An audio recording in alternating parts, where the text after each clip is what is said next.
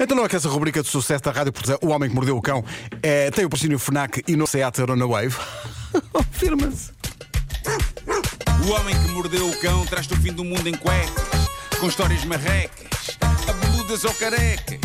Do nada das por ti a pensar, elecas, elecas, elecas, elecas, elecas.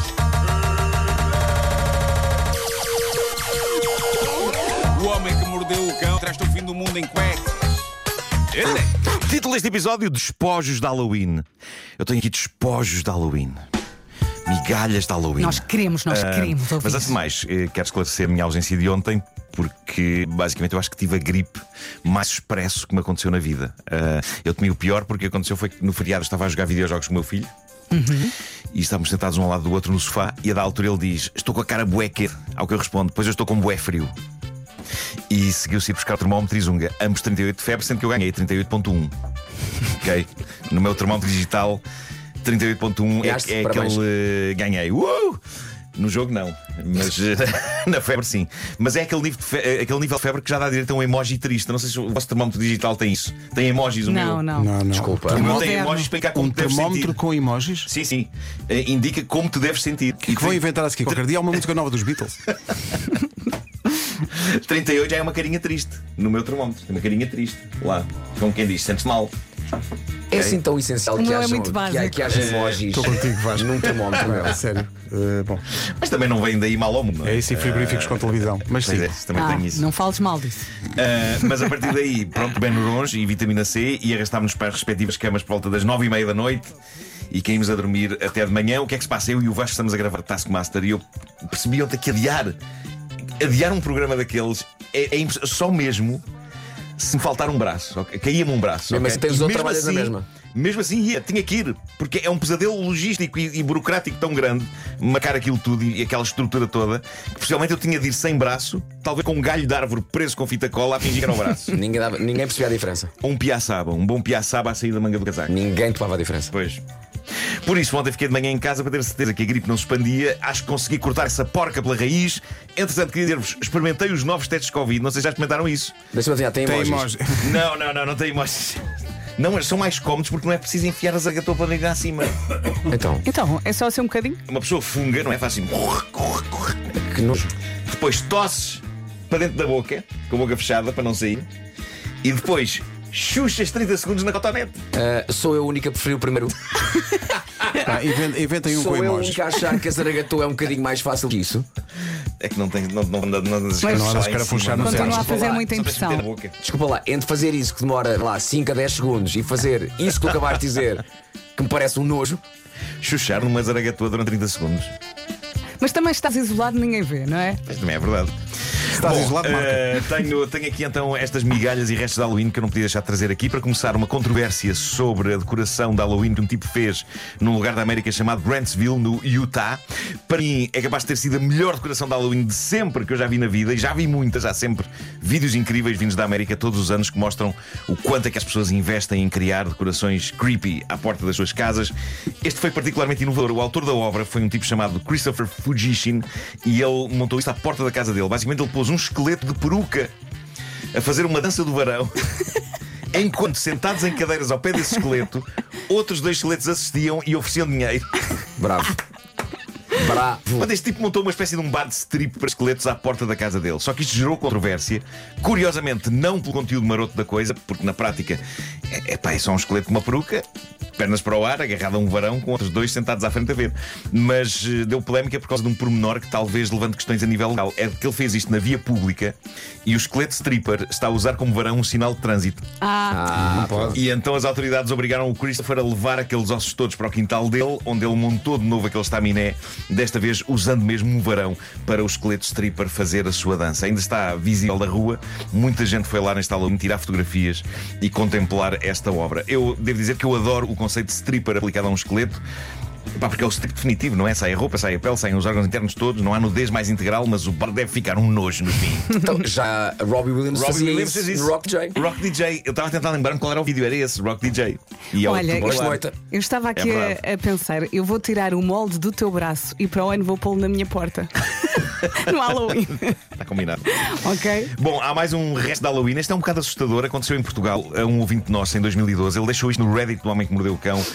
É das histórias reais mais estranhas que eu li. E, e antes de continuar, queria só relembrar que para fazerem parte desta comunidade de troca de histórias do Homem que Mordeu o Cão no Reddit, só têm de ir a reddit.com ou usar a app do Reddit e procurar lá por HQMC. E encontram facilmente o grupo. Esta história passou-se na noite de Halloween de 2012. É algo que este nosso ouvinte, que assina FF Ferreira, nunca irá esquecer. Na verdade, creio que nós também não. Diz ele: Nessa noite, eu e a minha namorada, atual mulher, tínhamos combinado com os meus cunhados ir a uma festa de Halloween vestidos a rigor. E nessa noite deixei o meu carro em casa dos meus sogros íamos todos no carro do meu cunhado à tal festa. Até aqui nada de especial.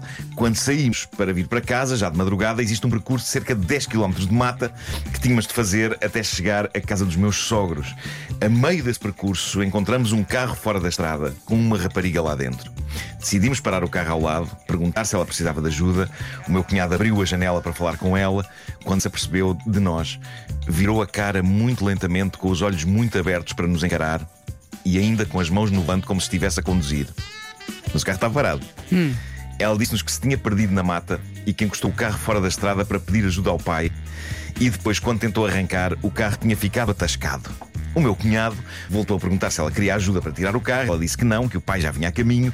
Depois de estarmos um pouco a falar com ela, aceitou a ajuda. Eu e o meu cunhado ajudámos a tirar o carro da berma da estrada, demos indicações para chegar a um sítio conhecido onde ela podia esperar pelo pai, e nisto ela arrancou na direção onde nós tínhamos dito para ela ir e nós seguimos também o nosso caminho. Pronto, se a história acabasse aqui, era uma situação normal. Era. Pá, há o detalhe inquietante a rapariga virar a cabeça muito lentamente para falar com eles e apesar do carro estar parado, ela estar com as mãos no volante como se estivesse a conduzir. Detalhes ligeiramente bizarros, mas cada um é como cada qual. Não vamos julgar. O problema é que a história não acaba aqui. Quando chegamos novamente à casa dos meus sogros, diz o nosso ouvinte, eu peguei no carro para fazer a viagem sozinho para a casa dos meus pais, que implicava ter de fazer novamente a estrada da mata. Quando estava a chegar ao local onde tinha passado a história anterior, reparo que o mesmo carro está exatamente no mesmo local, da mesma maneira. O carro da rapariga, que estava atolado e que eles ajudaram a desatolar. Estava no mesmo sítio, na mesma situação. Diz o nosso ouvinte: eu paro o meu carro ao lado do dela, abro a janela do pendura para voltar a falar com ela. Ela está novamente com as mãos no volante, os olhos muito abertos, a virar a cara muito lentamente para olhar para mim. Eu pergunto-lhe se ela precisa de ajuda. O que ela me disse a seguir foi exatamente o mesmo que me tinha dito a mim e ao meu cunhado: que se tinha perdido, tinha ligado ao pai a pedir ajuda, o carro tinha ficado preso e o pai já vinha a caminho. O que é isto? O que é isto?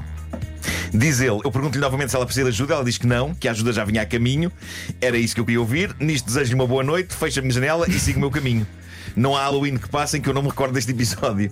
Alguém tem teorias sobre isto? Mas a história acaba assim. Acaba assim. Pá, não pode. Quanto de sobrenatural acham vocês que esta situação tem de 1 a 10?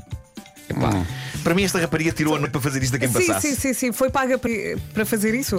Não pode ser só para se divertir. De preferência a quem passasse duas vezes no mesmo sítio. Outra hipótese. E alguém ela estaria a filmar?